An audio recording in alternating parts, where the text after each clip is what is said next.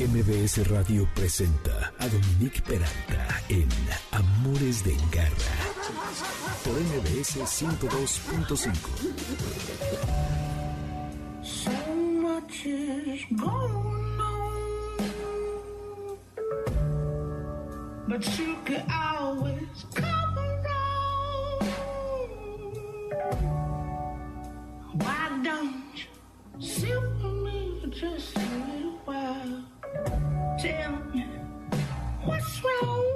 Ay, qué manera de empezar este día, este programa. Give me all your love.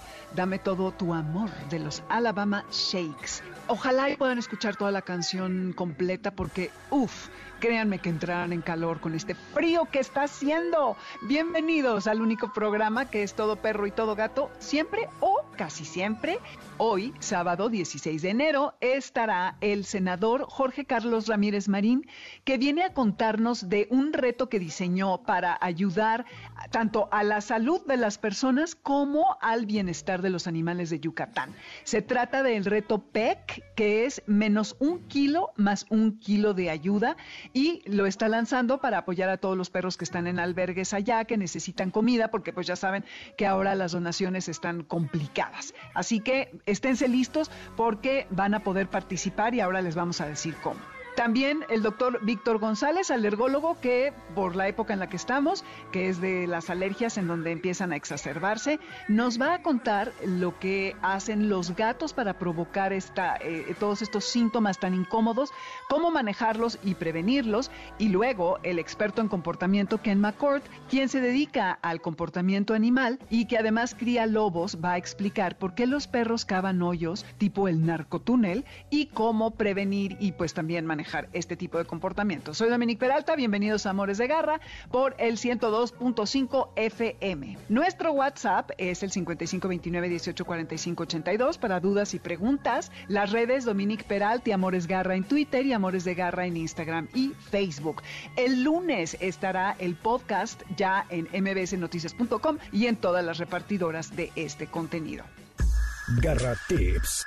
A muchos nos encantan los animales y tenemos ganas de ayudar, pero pues la economía y sobre todo hoy en día está muy apretada y pensar hasta en comprar un costal de comida puede llegar a ser un sacrificio o dejar de hacer algún otro gasto importante en la casa. Y entonces, fíjense que hay gente muy creativa como el senador Jorge Carlos Ramírez Marín, quien ha diseñado, podríamos decir, este reto increíble para ayudar a los albergues de perros en Yucatán. Senador, qué gusto tenerlo por aquí, bienvenido. Al contrario, Dominique, es un gusto para mí. Pues fíjense que el senador Jorge Carlos Ramírez es obviamente yucateco y ha estado siempre muy preocupado por el desarrollo de esta entidad en donde radica su familia y sus amigos, que lleva 40 años en el desarrollo de la política local y nacional y pues llama la atención que además ha estado desde el Senado impulsando la protección de las abejas, el impulso de la apicultura, la disminución de residuos plásticos, proyectos de desarrollo para Yucatán, tales como la reducción de tarifas eléctricas y otros temas relacionados con el deporte, el medio ambiente y la educación. Pero eh, también tuvo a su cargo la creación y puesta en marcha de la Secretaría de Desarrollo Agrario, Territorial y Urbano, SEDATU, y como titular de esta dependencia obtuvo reconocimientos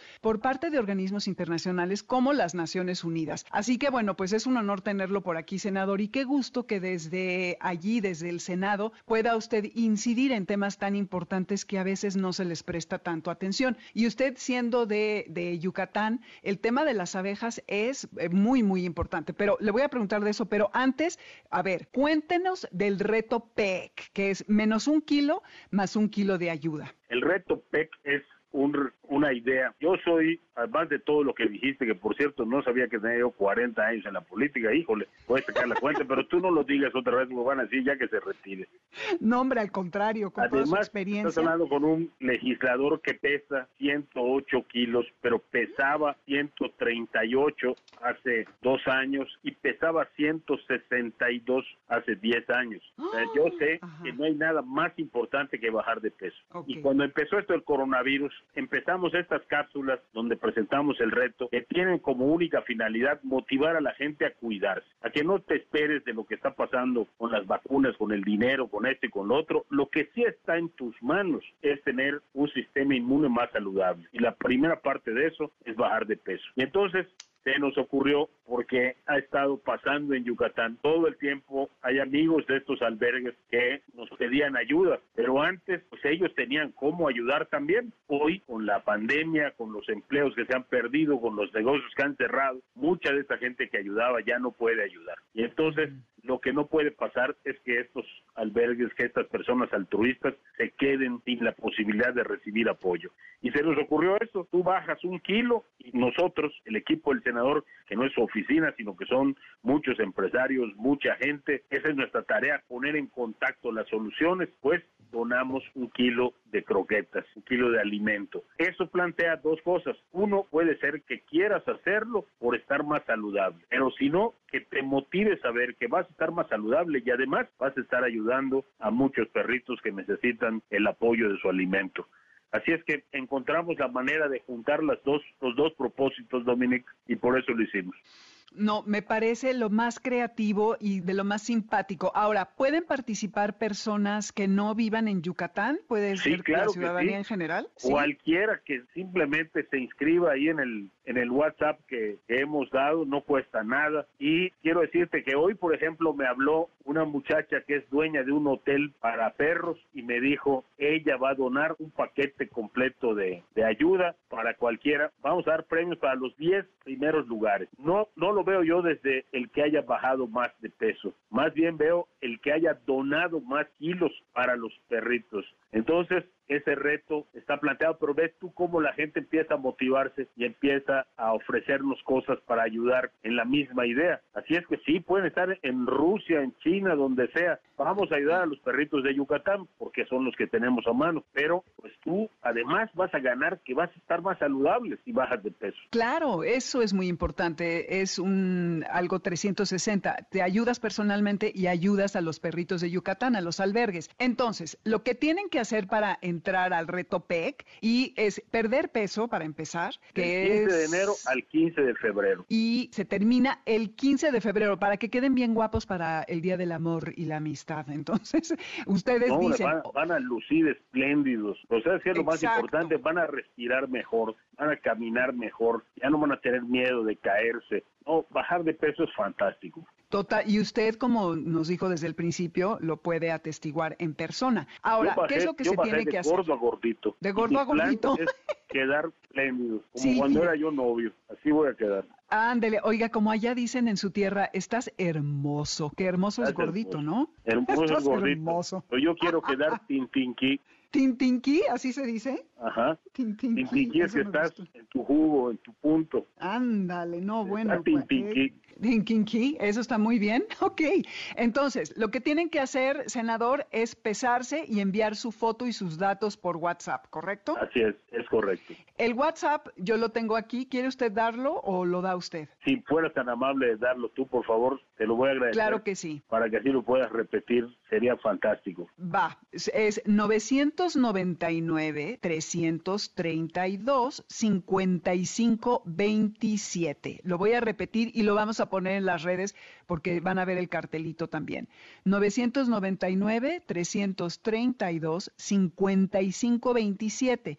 Entonces, a partir del viernes 15 de enero, se toman su foto y se pesan, mandan su peso y lo envían por WhatsApp y el 15 de febrero van a recibir las recompensas y bueno, sobre todo la gratificación de saber que por cada kilo que pierdan, es un mes, ¿eh? que sí les da tiempo, mínimo dos, tres kilos se pueden echar, ¿no? Yo creo que el que menos baja seis kilos, échenle ganas, de verdad. Ándele, sí. Es no. 20 minutos de ejercicio por lo menos, pero si puede ser más, mejor. Y sobre todo, cero harinas, cero refrescos embotellados, proteínas lo más limpias posibles y vas a ver que bajas rapidísimo. Y vean el programa que hace el ¿eh? senador Ramírez Marín a las 8 de la mañana y ahí damos un montón de recetas prácticas para que comas bien, comas rico y bajes de peso.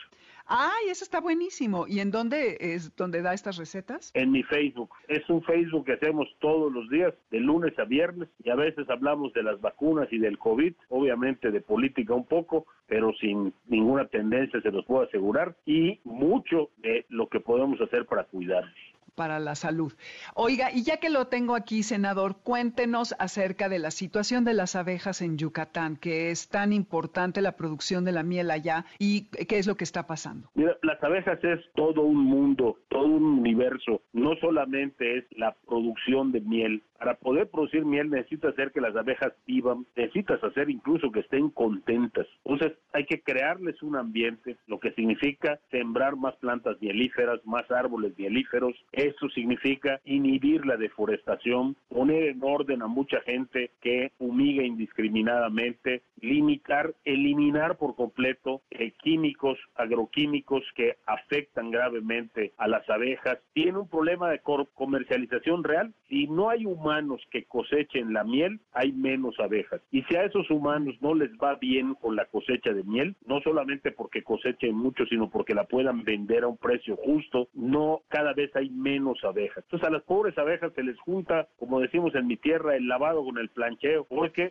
por un lado está el tema de la naturaleza mucho más duro, mucho más cambiante que antes, que las afecta y afecta su vida y hace que desaparezcan colmenas y baje la población de abejas. Y por otro lado están los problemas humanos, la comercialización, la alteración de producto, que es lo que estamos teniendo ahora, una competencia desleal y hay que decirlo, inducida por los chinos y por las prácticas de algunos países europeos en lugar de estar comprando miel natural, están comprando miel este, o adulterada o miel que es definitivamente falsa, una miel química. Y eso ha disminuido, eso ha desplomado el precio, por lo tanto mucha gente se sale de esta actividad. Resultado, tenemos una disminución de más del 50% de la población de abejas del país. Lugares en el centro de la República donde prácticamente han desaparecido la población de abejas. Es una situación muy crítica. Y el problema es que la abeja, pues es la abeja, ¿no? Muy chiquita, casi invisible, y al menos para la política había sido invisible hasta ahora.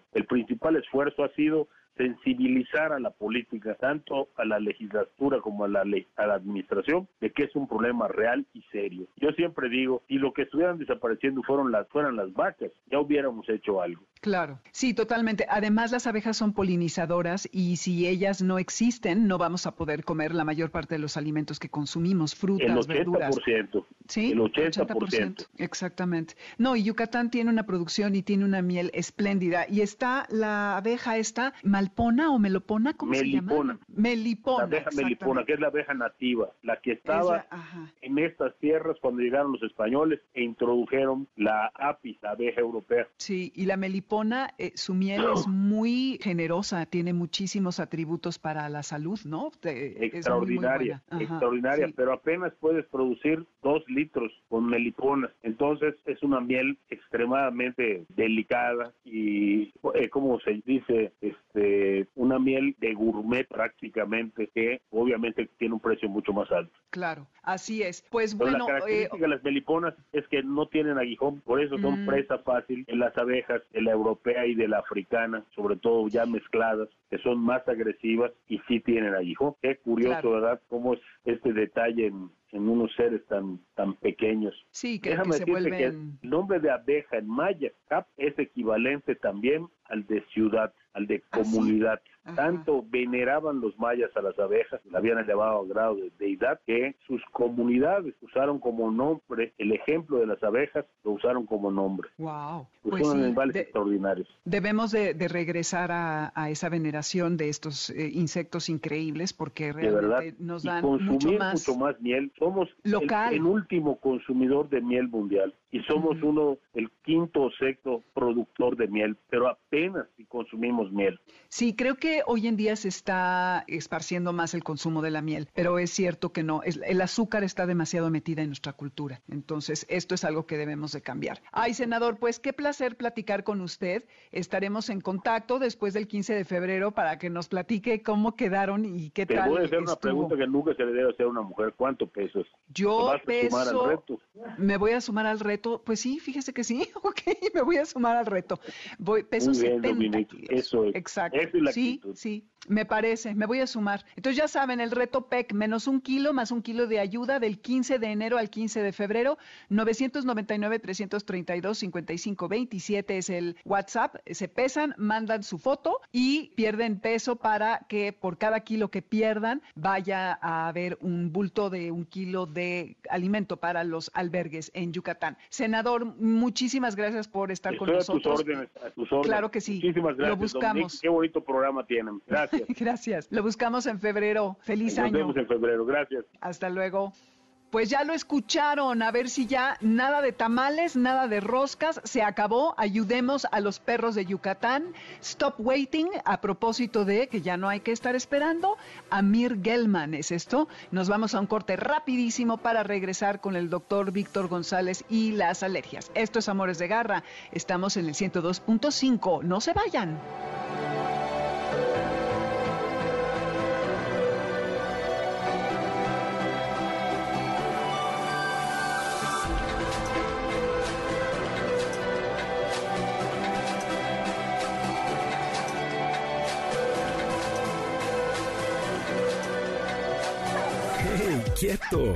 Quédate con nosotros.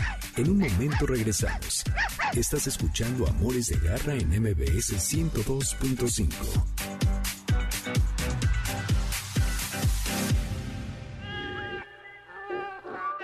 Continuamos en Amores de Garra con Dominique Peralta en MBS 102.5. ¿Sabes dónde está tu gato? Regresamos. MBS 102.5.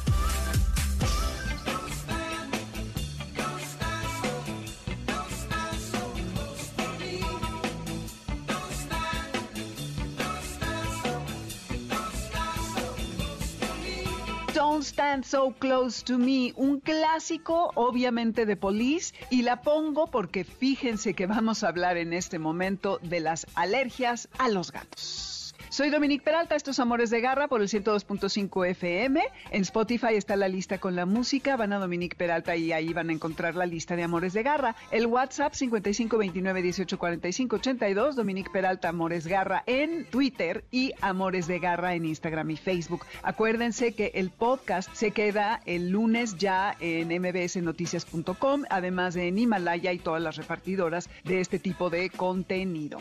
Cuidados de garra. Pues eh, ahora que es la época de frío, definitivamente es un momento en el que yo he observado, porque vivo con una persona que es hiperalérgica, que se exacerban eh, los síntomas y que puede ser una época muy incómoda. Y por esto está con nosotros de regreso el doctor Víctor González, quien es egresado de la Facultad Mexicana de Medicina de la Universidad La Salle, que cursó la especialidad de pediatría y que además hizo una subespecialidad en alergia e inmunología, y que cursó la especialidad de pediatría y posteriormente la subespecialidad en alergia e inmunología en clínica pediátrica en el Hospital Infantil de México, Federico Gómez, y es egresado con mención honorífica de esta institución. Ha realizado cursos y certificaciones de posgrado en el campo de inmunología avanzada, inmunogenética y biología molecular y genómica en el CINVESTAB, la Universidad de Manchester en el Reino Unido y el Massachusetts Institute of Technology en Estados Unidos, respectivamente, además de haber colaborado en foros, talleres, escrito algunos capítulos para libros, conferencias y demás. Y bueno, después de esta amplia introducción, Víctor, bienvenido a Amores de Garra para que nos platiques acerca de estos padecimientos que luego son de las causas más importantes para el abandono de gatos, ¿tú crees? Sí, bueno, primero que nada, Dominique, muchísimas gracias por la invitación. Es un placer poder regresar a Amores de Guerra y poder platicar aquí. Pues sí, de esta situación, la verdad es que es súper común, ¿no? La vez pasada platicábamos justamente de alergias en mascotas en general, pero pues sí, nos centralizamos en gatos al día de hoy. La verdad es que pues es un tema no ajeno, ¿no? Para todos los que vemos este tipo de enfermedades. Y pues la realidad es que pues es tan común que la verdad es que muchos de nosotros tenemos alguno que otro conocido que conoce que tiene problemas particularmente con esta mascota y por eso a veces se atomiza un poquito más, ¿no? Que el perro pero vamos a ir, si quieres, hablando un poquito más adelante, de que no hay muchas diferencias o discrepancias entre pues una Uno y mascota otro. y otra. Oye, Víctor, ¿y tú sabes el porcentaje en México de gente que es alérgica? Tengo entendido que en Estados Unidos hay un 10% de la población que sufre de este padecimiento. ¿En México tienes idea cuál sería? Mira, la realidad es que no hay una, una, ¿cómo decirlo? una característica exacta, ¿no? En México adolecemos mucho de tener situaciones epidemiológicas, ¿no? Hay algunos otros estudios grandes donde se ha incluido población mexicana y la verdad es que varía mucho, pero bueno, de los pacientes en general que tienen alergia, más o menos un 30% va a tener alguna manifestación, digamos, respiratoria o a nivel de la piel, por así decirlo. Nos podemos entrar en rinitis, asma y dermatitis atópica como estas tres entidades o estas tres enfermedades alérgicas. Y casi el 30% de esa población tiene alguna alergia a algún animal. Concretamente, dentro de ellas está realmente perro y gato, casi en un 50-50. Realmente no hay diferencia entre unas y otras. Entonces, más o menos ahí nos estamos moviendo. Lo que sí sabemos o sea, a lo mejor no puedo verte de, de, qué porcentaje de la población tiene, pero en estas pruebas de alergia que nosotros realizamos, y que ahí sí tenemos muchos estudios mexicanos, pues es el tercer grupo de alergenos, vamos a ponerlo así, o de cosas que nos pueden generar alergia, condicionan ese tipo de problemas. En una primera instancia están los pólenes de principalmente árboles y pastos, después está el grupo de los ácaros, y la tercera causa aquí en nuestro país es justamente alergia al gato o perro, predominantemente gato. ¿sí? Entonces, la verdad es que es súper común, súper, súper, súper común. Y obviamente cuando tienes mascotas en casa, pues obviamente esto pues normalmente es muchísimo más importante, ¿no? Y lo que me gusta mucho de tu enfoque, Víctor, desde la vez pasada que viniste, es que a diferencia de otros médicos, tú no tienes esta mirada tan radical de decir deshazte del animal. Al contrario, veo que tienes esta técnica o bueno, una serie de, de pasos para prevenir si es que vas a tener un animal y ya sabes que tienes la alergia o cómo resolverlo ya teniéndolo. Entonces, de entrada es importante saber que no es realmente el pelo, sino la proteína que se genera con la saliva, la orina y la caspa, eh, según eh, se dice por ahí. Esta creo que es la fel de uno, algo así de los gatos, y que esa es la que despiden en su caspa y la que ocasiona la alergia, ¿no? Entonces, tengan o no pelo, señores, los gatos les van a dar alergia si la tienen. Pero pero Víctor se las puede resolver. Ah, Oye, digo, nada más complementando con lo que estás diciendo, sí, en general la alergia a los gatos, o sea, esto pues que me estás diciendo, el de 1, el de 2, el de 4, etcétera, etcétera, etcétera, etcétera, ¿eso qué significa? Es la clasificación internacional que tenemos a los componentes que produce el gato de manera normal y que pueden generar alergia. Entonces, el gato más o menos tiene identificados, identificados entre 7 y 8 alergenes identificados, cada uno, pues este, este FLD, pues no nada más está hablando de el nombre científico ¿no? del, del animal, en este caso el gato, Félix domésticos, y después viene justamente la orden ¿no? en el cual generan alergia. Particularmente, como tú bien mencionas, casi todos los alergenos que tienen los animales, y obviamente los gatos no dejan de ser esta situación de ello, sus principales alergenos están mayoritariamente en la saliva, en las glándulas sebáceas y a veces justamente algunas proteínas, como en este caso la albúmina del gato, que se puede excretar en orina. Por eso estás señalando estos tres correctamente. ¿No? Ahora, como bien señalabas, la verdad es que ha cambiado mucho el paradigma de tratamiento justamente de alergia al gato, porque en un principio, estoy, estoy hablando hace de 60 años, 70 años, ¿no? Cuando se empezaba eh, a hacer un poquito más robusta la información científica con respecto a este tipo de enfermedades, la directriz es, eres alérgico, vas para afuera, ¿no? Va para afuera el gato, ¿no? Y obviamente, pues eso condiciona una situación de abandono impresionante, ¿no? Y de hecho fue desafortunadamente un mensaje o un paradigma que se quedó en muchos profesionales de la salud, ¿no? O sea, eres alérgico al animal, va para afuera, ¿no? Porque obviamente si no tienes a quien te genera esta sobrereacción, pues obviamente tú vas a estar mejor. La realidad es que conforme ha ido avanzando la evolución, el conocimiento de estas entidades, sabemos que pues, o sea, no se tiene que ir realmente, ¿no? O sea, podemos utilizar muchas terapias de inmunomodulación, o sea, situaciones en las cuales pues nosotros a través de soluciones o algunos otros dispositivos vamos modulando esta respuesta exagerada para provocar, por así decirlo, una desensibilización, es decir, que vayas adquiriendo tolerancia a estos componentes y en las personas que tienen alergia al gato y tienen gato en casa, la verdad es que nos podemos ir muchísimo más rápido, porque esa exposición sostenida que tienes en casa a los diferentes componentes alergénicos del gato va favoreciendo que todo se vaya muchísimo más rápido. Entonces es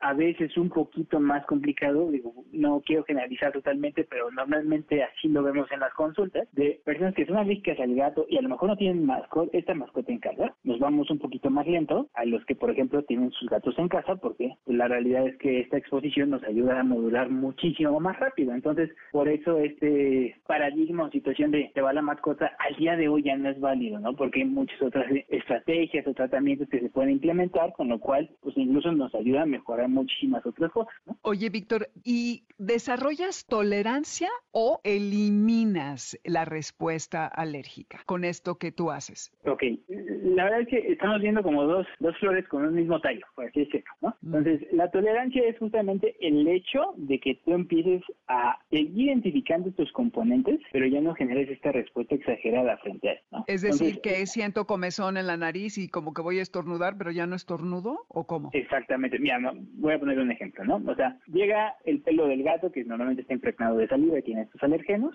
se pulveriza, se hace una partícula bien chiquitina, más o menos de 5 micrómetros, imagínate qué tan puede pelo de gato. Lo respiras y esto se deposita en la parte interna de la nariz. Entonces, mi sistema de defensa va a decir, oye, esa proteína o ese alergeno está llegando no es algo propio, ¿qué voy a hacer yo? Voy a montar una respuesta exagerada o desmedida en contra de este elemento, porque por alguna situación, los pacientes que tienen alergia empiezan a, identificarlo como generador de mucho daño, ¿no? Entonces, hace este boom, por así decirlo. Se traduce en inflamación por ciertos glóbulos blancos y ciertas sustancias como anticuerpos que produce el sistema inmunitario, y a partir de ahí, mediante esta inflamación y respuesta, se dan los síntomas justamente de las enfermedades alérgicas. Si se inflama la nariz, se llama rinitis alérgica, moquera, estornudos, congestión, ¿no? Si se va un poquito más abajo a los bronquios, pues hay inflamación, broncoespasmo, tos, lo que normalmente conocemos como asma, ¿no? Si la inflamación se da a nivel de la piel, pues eh, tenemos estas pápulas que generan mucho comezón, se ponen rojas, secas, ¿no? Se sangran, se llama dermatitis atópica. Entonces, dependiendo de dónde se dé la inflamación, es lo que va a dar el nombre y apellido de la enfermedad alérgica. Poniéndolo en contexto del gato, si yo genero que tú lo identificas, pero ya no generas esta respuesta inflamatoria frente a estos elementos, pues obviamente eso que va a condicionar de que tú tengas menos síntomas o lesiones o lo que sea, obviamente vas a tener menor necesidad de dar medicamentos y obviamente la respuesta alérgica disminuye por consecuencia. Pero no se elimina por completo. En el caso de la inmunoterapia casi podremos hablar de, de un éxito total, dependiendo de a qué estamos sensibilizados, pues la verdad es que la respuesta y las tasas de éxito que tenemos es muy buena, muy, muy, muy buena. Gente que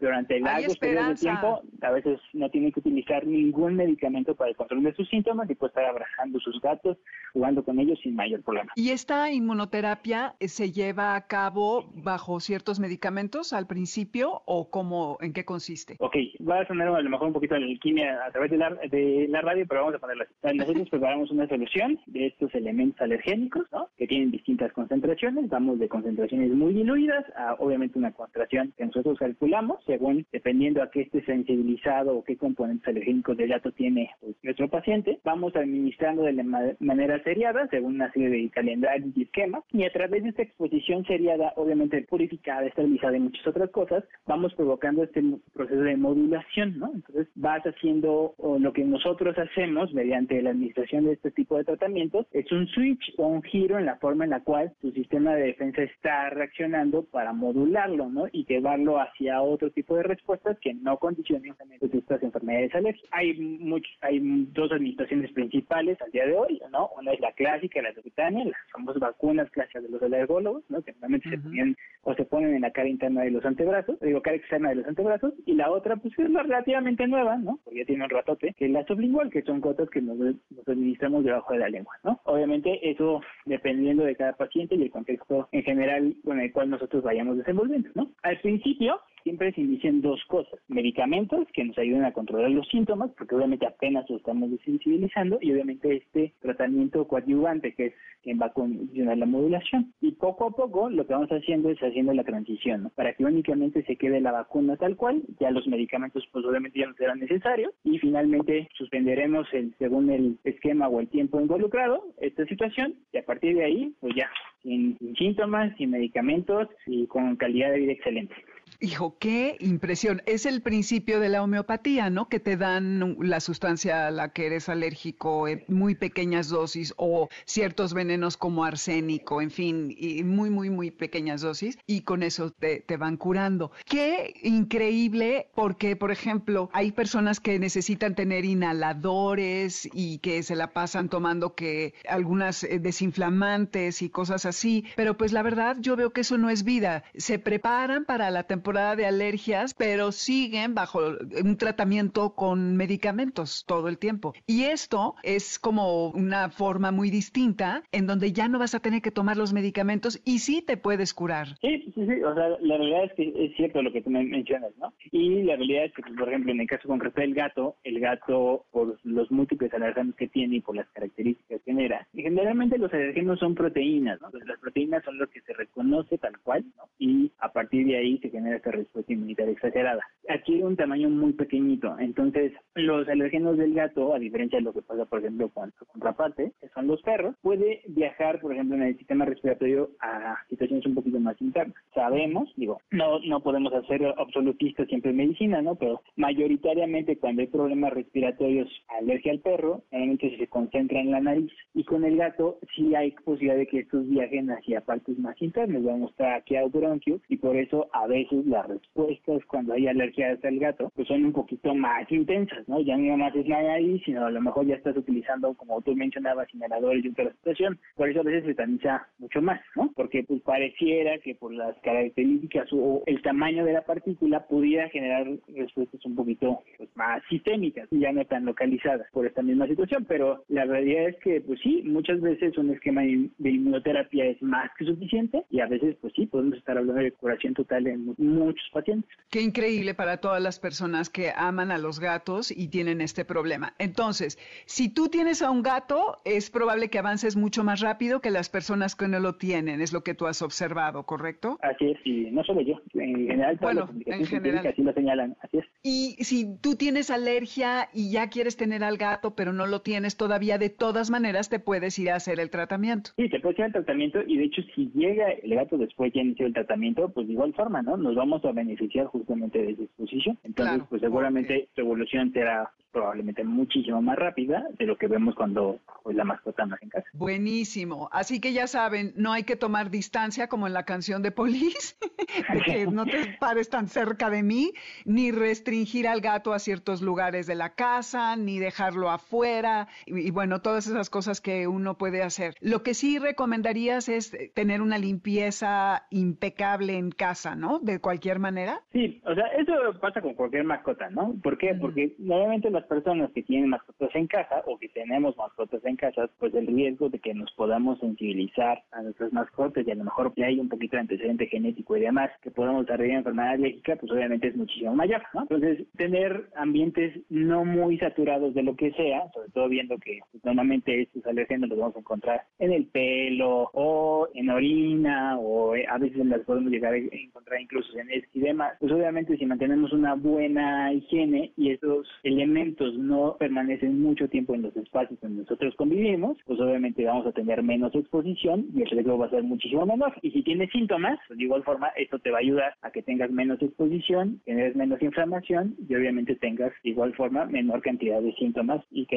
requieras medicamentos para el control de los mismos, ¿no? Qué maravilla. Pues una muy bonita manera de iniciar el año, Víctor. Muchísimas gracias. ¿Dónde te podemos encontrar? ¿Tienes redes, tu teléfono, correo, por dónde? Sí, claro. Pues eh, en redes sociales nos, nos pueden encontrar en alergiamx.com, en Facebook y en Instagram, así nos encuentran, o pueden visitar nuestra página web en www.alergiamx.com y ahí están todos nuestros medios de contacto y con todo gusto podemos hacerles llegar la respuesta a sus dudas, sin mayor problema. Buenísimo. Oye, pues entonces ya vienes luego para hablarnos de la alergia a los perros. Con gusto, cuando gusten, a la orden. Padrísimo. Víctor, muchísimas gracias por haber estado en Amores de Garra. No, muchísimas gracias a ti, Dominique, y estamos en contacto siempre. Perfecto, claro que sí.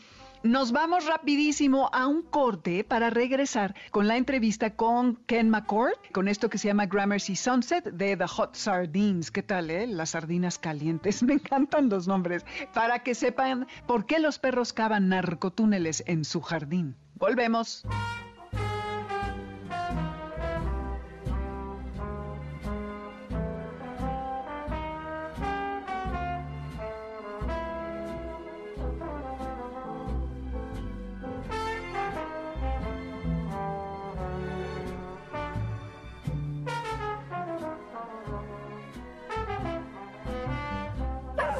¡Hey, quieto! Quédate con nosotros. En un momento regresamos. Estás escuchando Amores de Garra en MBS 102.5.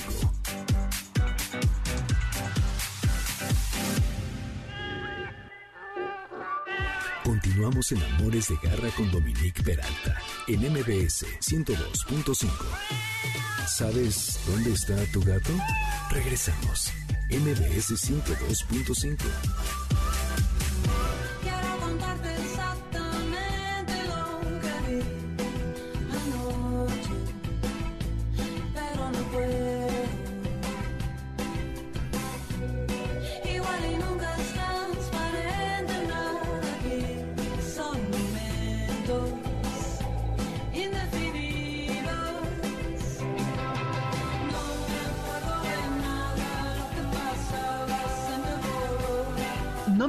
de nada, dice Meteoros. Esto es Amores de Garra. Bienvenidos de nuevo. Qué bueno que no se han ido. Les recuerdo el WhatsApp para cualquier comentario: 5529 18 45 82. Dominic Peralti, Amores Garra en Twitter y Amores de Garra en Instagram y Facebook. mbsnoticias.com para el podcast, igual que en Himalaya y todas las repartidoras de este contenido. A partir de lunes podrán escuchar este programa.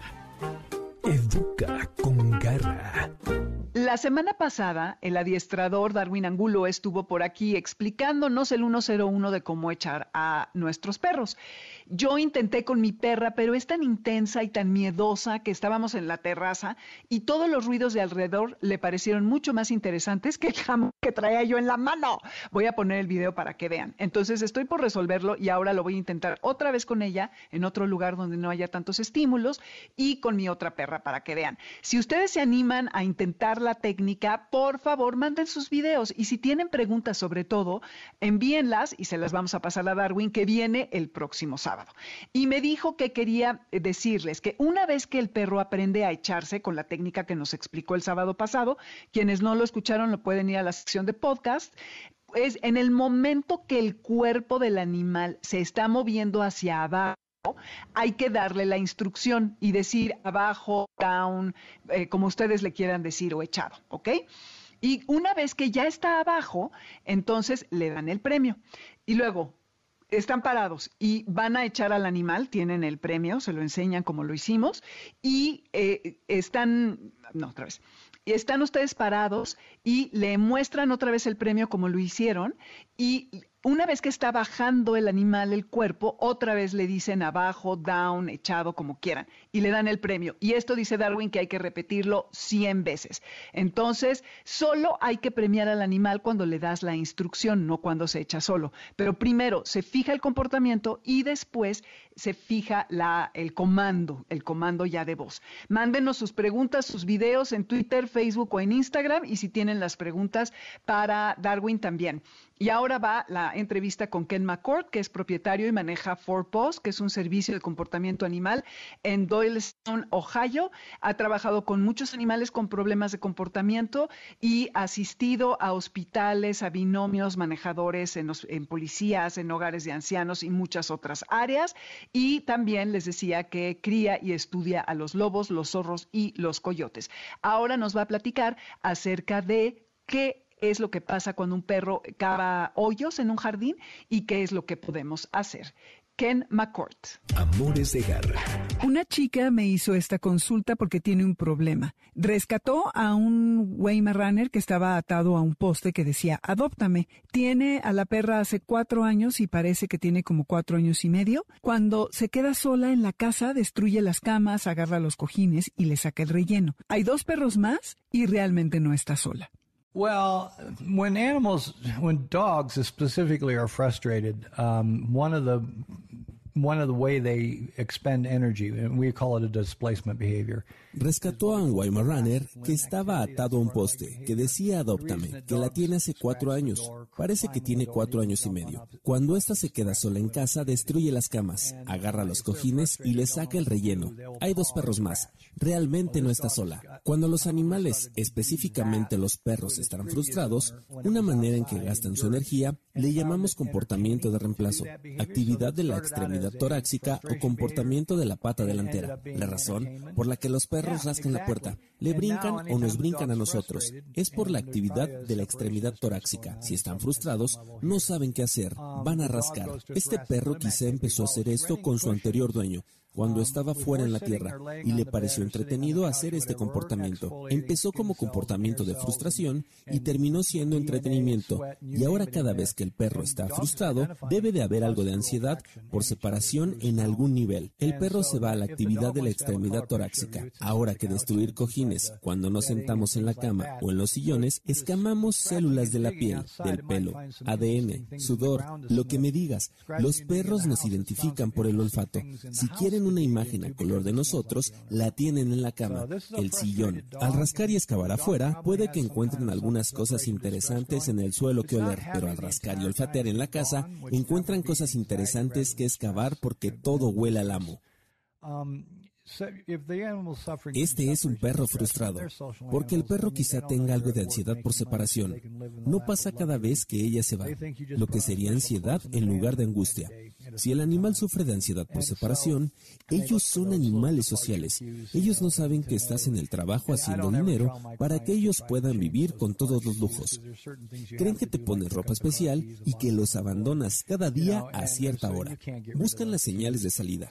Nunca les digo a mis clientes que las cambien porque hay cosas que tienes que hacer, como agarrar las llaves del coche y cerrar la puerta de entrada. No puedes deshacerte de esas señales.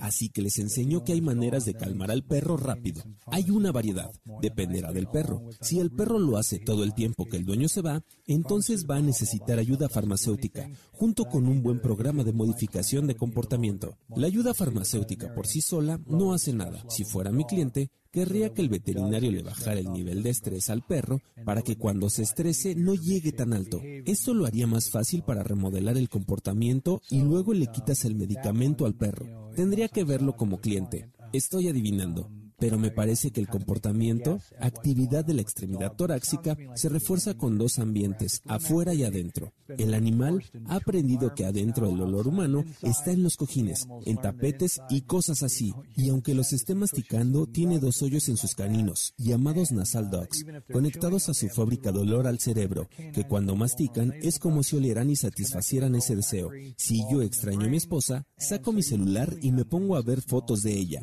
Es lo que los humanos hacemos. Si yo fuera un perro, querría tener sus calcetines sucios para olerlos y acordarme de quién es. Okay, if I was a dog, I would want to have, you know, her dirty socks or something here so that I could sniff them and remember who she is. Pero si se corrige. Oh yeah, it's very fixable. It just depends how how how anxious is the dog when she's not there?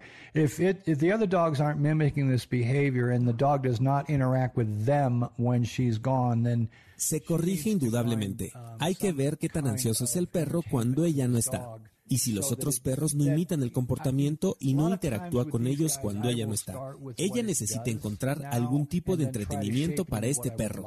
Con este tipo de perro suelo empezar con lo que hace ahora y luego trato de moldear a lo que me gustaría que hiciera. En Estados Unidos, no sé aquí, pero lo puedes tal vez conseguir en eBay. Se llama Snuffle Max. Es un tapete que trae muchos hilos amarrados juntos. Es un tapete, pero tiene muchas fibras. El perro no puede sacar las fibras. Le metes en los hoyitos premios para que los encuentre. Usualmente cuando tienen ansiedad por separación y quieren el olor humano. Voy a poner mi olor en la croqueta. Es muy fácil de hacer. Recoges algo de tu sudor si andas cortando el pasto y traes una bandana en la cabeza o algo que recoja el sudor. Se lo puedes exprimir a un frasco. Lo pones en el frasco o en una botella. Le pones agua destilada, no agua de la llave. Lo dejas remojar. Lo exprimes y lo pones en una botella con infusor y se lo rocías a la croqueta. Ya huele a ti. Haría eso. Lo rociaría en el tapete para que se vaya con él y no destruya mis sábanas y no dejaría las otras cosas a la mano para que no las pueda agarrar. Lo intentaría en salidas cortas. Si el perro va a sentir estrés y va a acabar algo, que lo refuerce ese comportamiento sea el Snuffle Max, el tapete. Si veo que eso funciona, dejó de usar mi olor y solo la comida. Y si eso funciona, estoy tratando de disminuir la ansiedad. Si el animal está muy ansioso, no va a comer. Si huele como yo, tal vez lo haga. De menos probarlo. Si eso funciona, entonces entonces le pondré un Kong relleno para redirigirlo otra vez, ya que estoy tratando de sustituir mascar y lamer en lugar de cavar. Si logro que el perro haga eso, será un proceso de conseguir que el perro muerda huesos y cosas así. Y si el perro necesita un medicamento, sería el momento de empezar a retirarlos. Eso lo tiene que hacer el veterinario, no es la opinión del entrenador. Cualquier adiestrador que le diga a las personas que necesitan un medicamento y una dosis específica en Estados Unidos lo pueden arrestar. Necesita dejar el negocio, porque eso es lo que los veterinarios hacen. Mi esposa es veterinaria, sé mucho acerca de medicamentos, porque voy a muchas conferencias veterinarias de comportamiento. Nunca, nunca les digo a las personas qué medicamentos o dosis usar, aunque sé cuáles son, pero sí sé cuándo las necesitan y cuándo no. Si están experimentando ansiedad importante, especialmente si se están lastimando a sí mismos o tienen daños por lamerse, o se está mordiendo las uñas o muerde cosas y se las traga y las encuentras en sus heces. Esto es lo que llamamos comportamiento que se daña a sí mismo. Necesitan medicamento. Punto.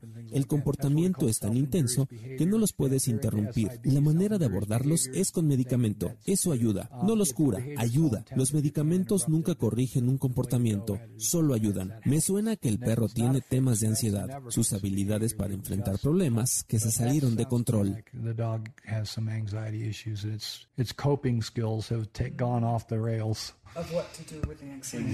Okay. Thank you so much. Amores de garra. Pues esto es lo que nos dice Ken McCord, el experto, acerca de la problemática de comportamiento cuando hay ansiedad por separación y una manera que suena bastante fácil de aplicar. Espero les sea útil.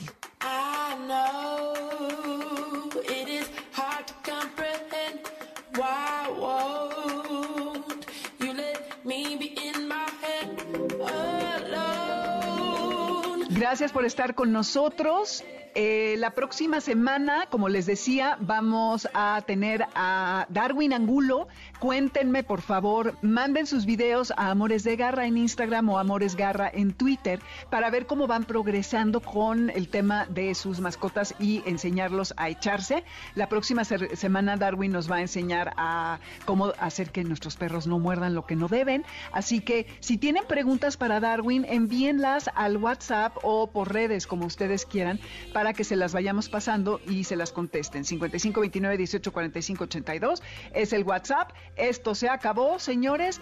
En nombre de todo el equipo de Amores de Garra, los saludamos Alberto Aldama, Felipe Rico, Karen Pérez, Moisés Salcedo, Adriana Cristina Pineda y Ernesto Montoya en los controles. Nos escuchamos el próximo sábado de 2 a 3 de la tarde y sigue el libro de tu vida con Miyagi.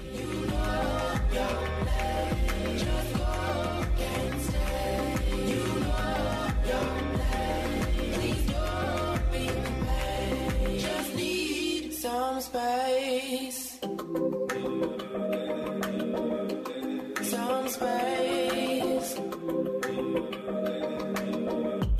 Some space. MBS Radio presentó Amores de Garra con Dominique Peralta.